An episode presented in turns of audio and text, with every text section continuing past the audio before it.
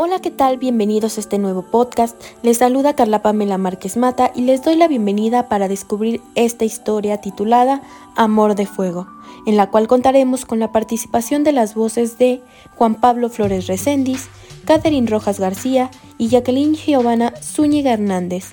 Así que comenzamos. Agosto 1909. Las calles de Oaxaca estaban llenas de comerciantes. La gente salía desde temprano para hacer sus compras y así poder alimentar a su familia. Dentro del mercado se encontraba todo tipo de verduras y legumbres. Se escuchaban las risas de los niños al correr por los pasillos. La gente era feliz al poder tener la oportunidad de comprar sus alimentos, gracias a la llegada del mandato de Porfirio Díaz. Se veía de lejos a una muchacha con una bolsa de tela.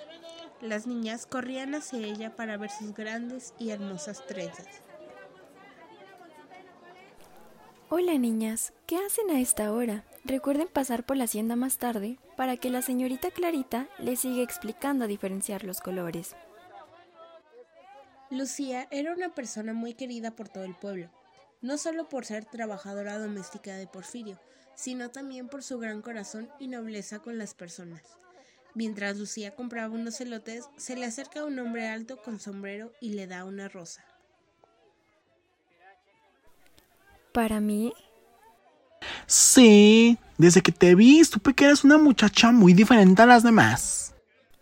Soy igual a cualquier otra chica del pueblo. En este momento, las inseguridades de Lucía estaban empezando a salir a la luz. Eh, lo siento, tengo que irme. Por favor, dime tu nombre. Lucía, ese es mi nombre.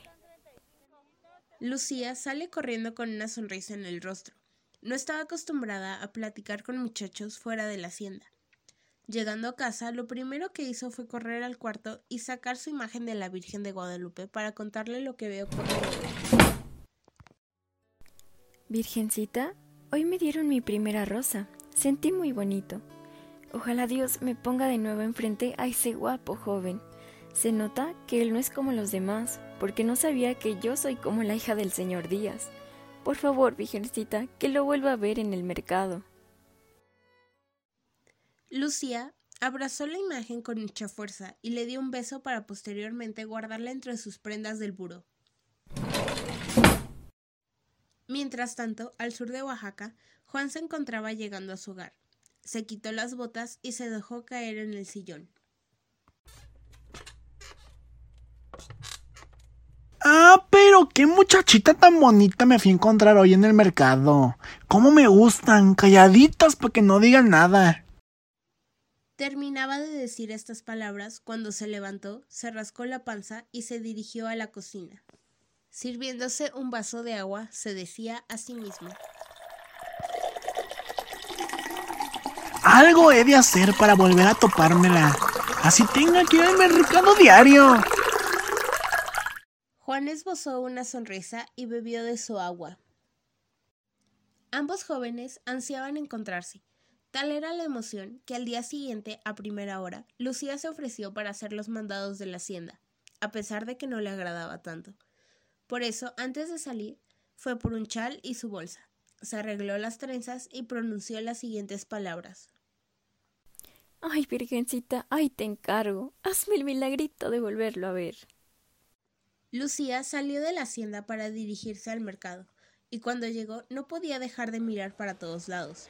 Incluso las vendedoras le cuestionaban qué hacía tan de mañana en el mercado y a quién buscaba. Ay, Virgencita, ¿dónde estará? Que no lo veo. Una vez terminadas sus compras, regresó a la hacienda tristemente.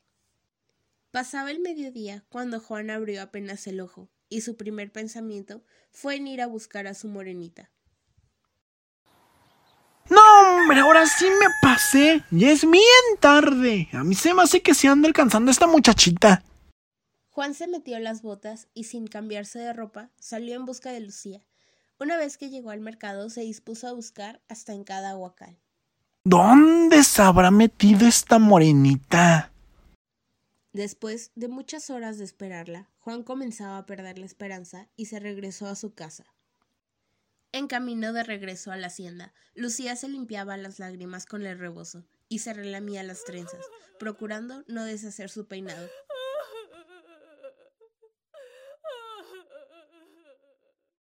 Ay, Virgencita, ¿y ahora qué voy a hacer? ¿Qué tal que ya no lo vuelvo a ver? A este paso voy a terminar como la tía Petrita. Voy a estar vistiendo santos. Fue así como todo el camino sollozó la pobre muchacha. Una vez que llegó a la hacienda, guardó el mandado y se encerró en su cuarto. Por el contrario, Juan estaba enfurecido por no encontrarla. Condenada chamaca, ¿dónde te habrás metido? Ah, pero mañana sí te he de ver. Juan refunfuñaba mientras caminaba a la entrada de su casa. Abrió la puerta de una patada y la cerró de golpe. Regresando a la hacienda de Díaz, nos encontramos con Lucía, quien tristemente lloraba en su cama desconsolada. Ay, Diosito, ¿qué te he hecho yo? Yo siempre he sido bien devota. ¿Qué te cuesta echarme una manita y dejarlo tantito? Pero bueno, mañana será otro día. Por ahora tengo que ir con don Porfirio. La desilusión había sido muy grande para ambos jóvenes. Sin embargo, ambos tenían la esperanza de encontrarse de nuevo. Otra noche pasó, y al día siguiente, Lucía se encontraba haciendo los quehaceres domésticos en el despacho de Porfirio Díaz, pero su mente divagaba en sus recuerdos con el ranchero, hasta que el sonido de la escoba cayendo la trajo de vuelta a la realidad. Ay, ¿cómo me trae ese muchacho? Ay, don Porfirio, ya se me hace tarde para ir al mandado, ¿no cree? Lucía salió del despacho y antes de salir por la puerta principal de la hacienda, se echó una última mirada en el espejo circular de la pared. Se acomodó las trenzas y acomodó su vestido bordado de colibrís mencionando lo siguiente. Mm, no se ha de poder hacer mucho, pero hoy sí me veo bien chula. Lucía corrió hacia el mercado con las esperanzas más altas que el día anterior, y mientras hacía sus mandados, rogaba a todos los ángeles que se encontrara con el joven. Apenas cantó el gallo, Juan se levantó de la cama y se dispuso a bañarse, pues estaba muy ansioso de encontrar a Lucía. Hoy es cuando, mi morenita. Hoy te he de encontrar.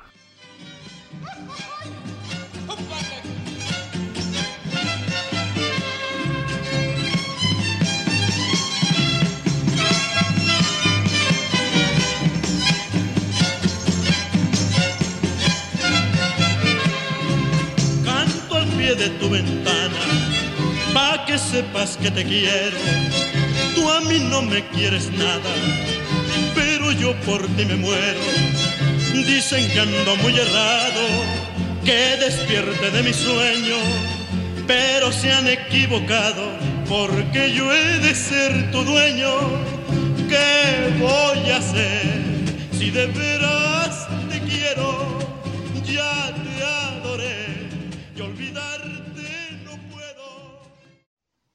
Después de alistarse, Juan salió muy entusiasmado de su casa y ya tenía en la mente las palabras perfectas para conquistar a Lucía. Mientras el ranchero llegaba al mercado, Lucía escogía las frutas más dulces de la temporada, hasta que escuchó una voz conocida. Yo escogería el mango. Desde acá se ve que está bien bueno. Lucía quedó impactada al verlo y no pudo ocultar su felicidad. Ay, mi Lucía. Vieras lo canijo que fue encontrarte otra vez. Mientras Juan le decía estas palabras a Lucía, le acomodaba un cabello atrás de la oreja. Ella no decía ni una palabra víctima de la vergüenza. Mm, acuérdate que quien busca encuentra. Y la última vez que te vi, no te pregunté tu nombre. Mi nombre es Juan Salvatierra, pero en un futuro probablemente quiera llevar mi apellido, mi reina. Nada más imagínate. Lucía Salvatierra. Ay, señor Juan, qué atrevido. Pero bueno, ya Dios dirá. ¿Y por qué dejarlo en manos de Dios? Si yo se lo vengo resolviendo lo más pronto posible. Lucía se sonrojaba y jugaba con la orilla de su rebozo. Mi reina, ándale, te invito a unos elotes. Bueno, está bien. Te espero aquí esta noche, en la hacienda de don Porfirio. ¿Pero cómo así? ¿Que usted trabaja ahí? Así es, señor Salvatierra. Bueno, pues mi morenita, nos vemos esta noche. Así fue como los jóvenes quedaron en verse en su primer encuentro. En cuanto Lucía llegó a la hacienda, se apuró en terminar todos sus quehaceres y se metió a su cuarto para alistarse. Ay, Virgencita, ya decía yo que no me podías quedar mal. Ya se me hizo con este hombre. Juan decidió quedarse en el pueblo hasta la ansiada hora de ver a su amada. Esta muchachita está a punto de caer. Al final del día, Lucía estaba muy emocionada por ver a Juan, y el sentimiento era mutuo. Fue entonces cuando Lucía bajó las escaleras y esperó a Juan en el jardín. Ay, esperemos que si llegue este hombre no me vaya a dejar vestida y alborotada. Pero si ahí está mi morenita. Pero qué chula te ves hoy. Muchas gracias. Y eso que no me arreglé mucho. Ambos se notaban felices de haberse encontrado, pero Lucía estaba más nerviosa de lo habitual. Y dígame, mi reina, ¿por qué usted está tan calladita? Acuérdese que yo no muerdo. Eh, usted se disculpará, señor Salvatierra, pero jamás había invitado a alguien a la casa del señor Díaz. ¿Y eso, señorita Lucía? ¿Quiere decir que soy especial? Diría yo que es privilegiado. Juan quería cambiar de conversación e invitarla a otro lugar, así poder conocerla mejor y ganar su confianza. Anímese, estoy seguro que un elote le dará su noche. ¿Gusta acompañarme? claro, encantada. Ambos caminaban hacia el puesto de lotes. Lucía se sentía un tanto insegura de salir con el señor Salvatierra. Le llamaba la atención, pero a la vez no quería salir lastimada, pues ella creía en el amor, pero jamás lo había vivido. Llegaron al puesto y ambos pidieron su lote. Caminaban de regreso y se detuvieron a ver el cielo. Ya vio las estrellas, mi querida morenita. Así es, Diosito nos ha regalado una bonita noche, ¿no cree? Pero mi morenita, no hay estrella que brille más que usted. Lucía quería responderle igual de una manera cariñosa, pero simplemente le preocupaba más que llegara el señor Díaz y no la encontrara en la hacienda.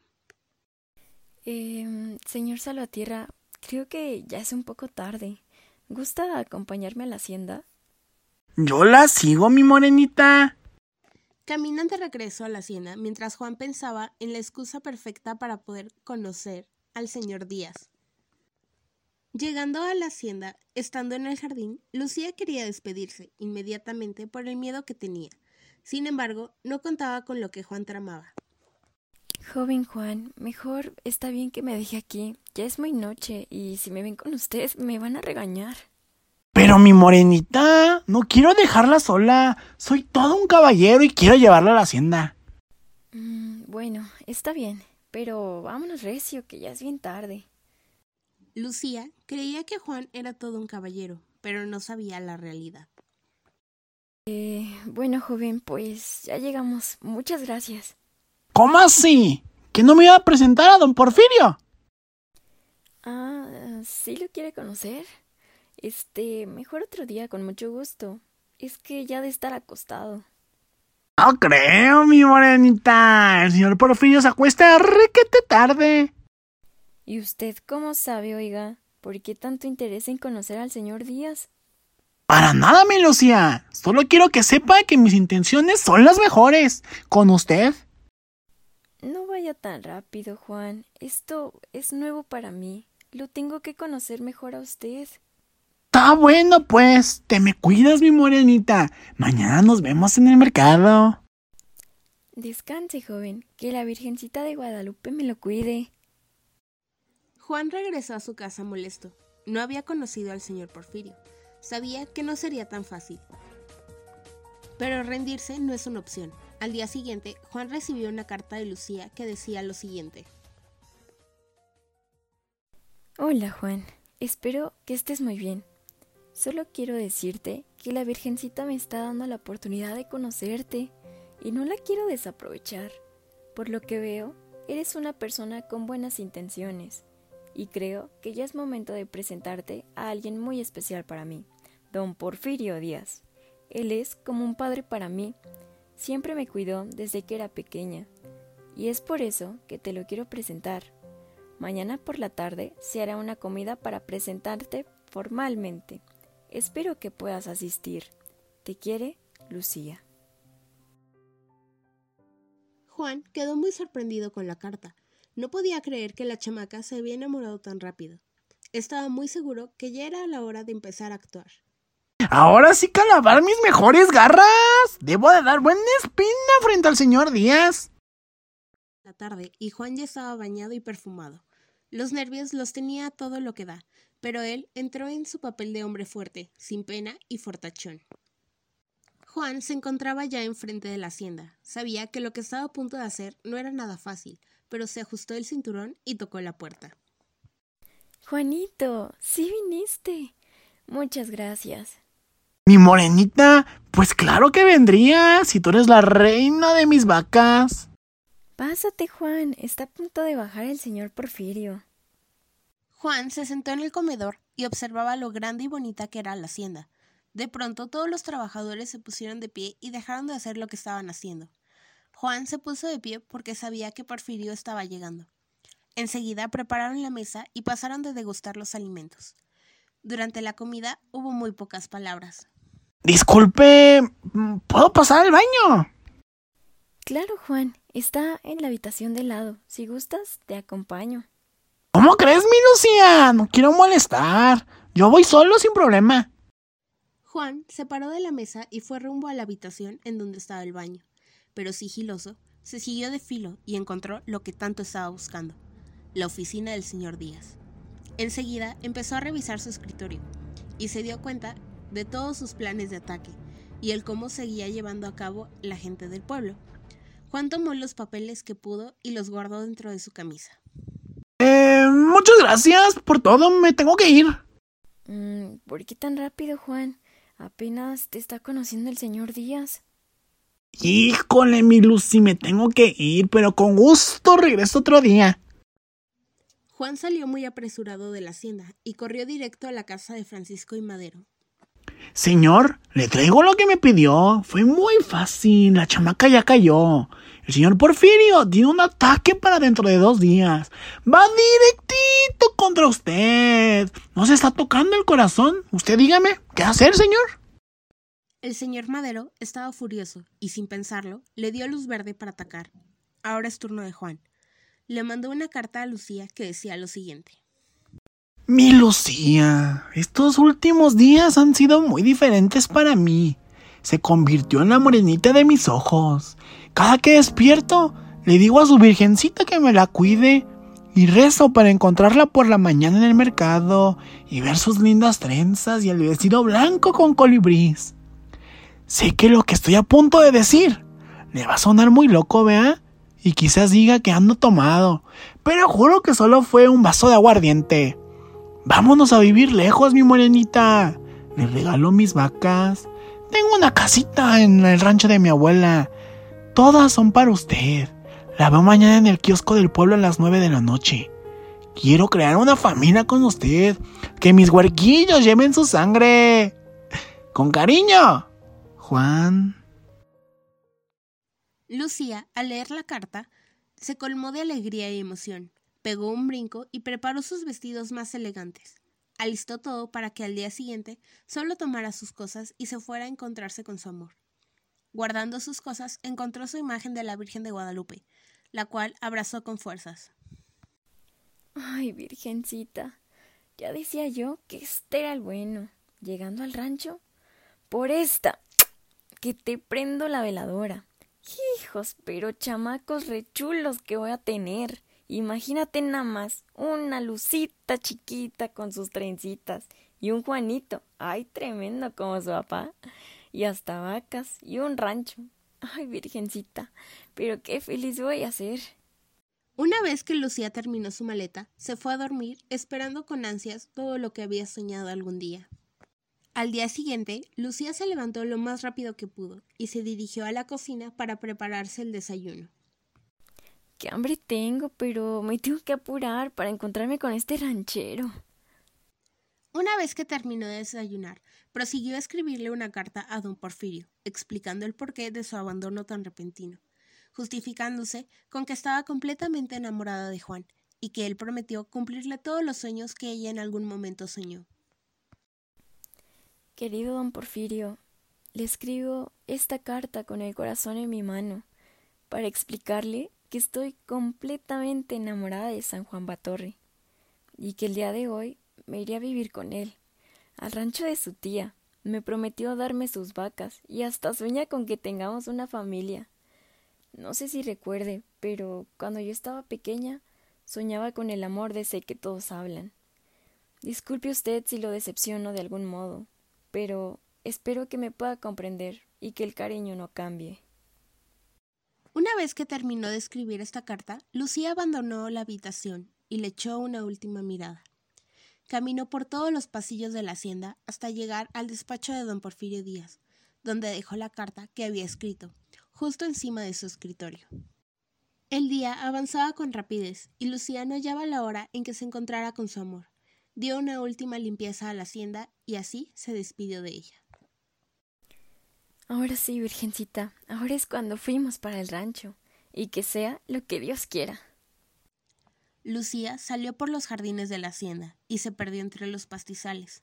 Caminó largos minutos hasta llegar al kiosco, a sentarse en las escaleras a esperar a Juan. Pasaban los minutos y Lucía comenzaba a ponerse nerviosa. Se levantó de las escaleras y se adentró al kiosco, percatándose que en el suelo había un sobre que en su portada llevaba escrito su nombre. Ah, caray, ¿qué será esto?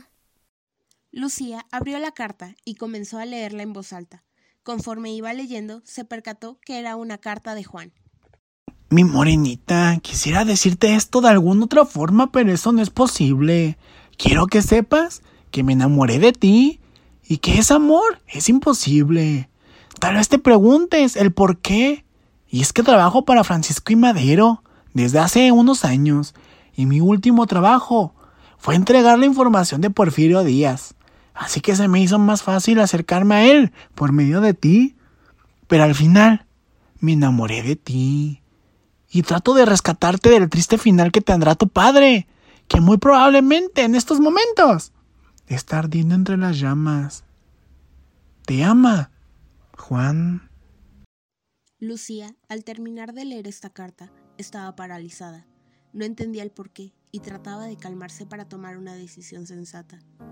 Mientras aún seguía pensando en esta carta, escuchó lamentos provenientes de la hacienda, y al girar su cabeza en dirección a esta, se dio cuenta que había mucho humo saliendo de la hacienda.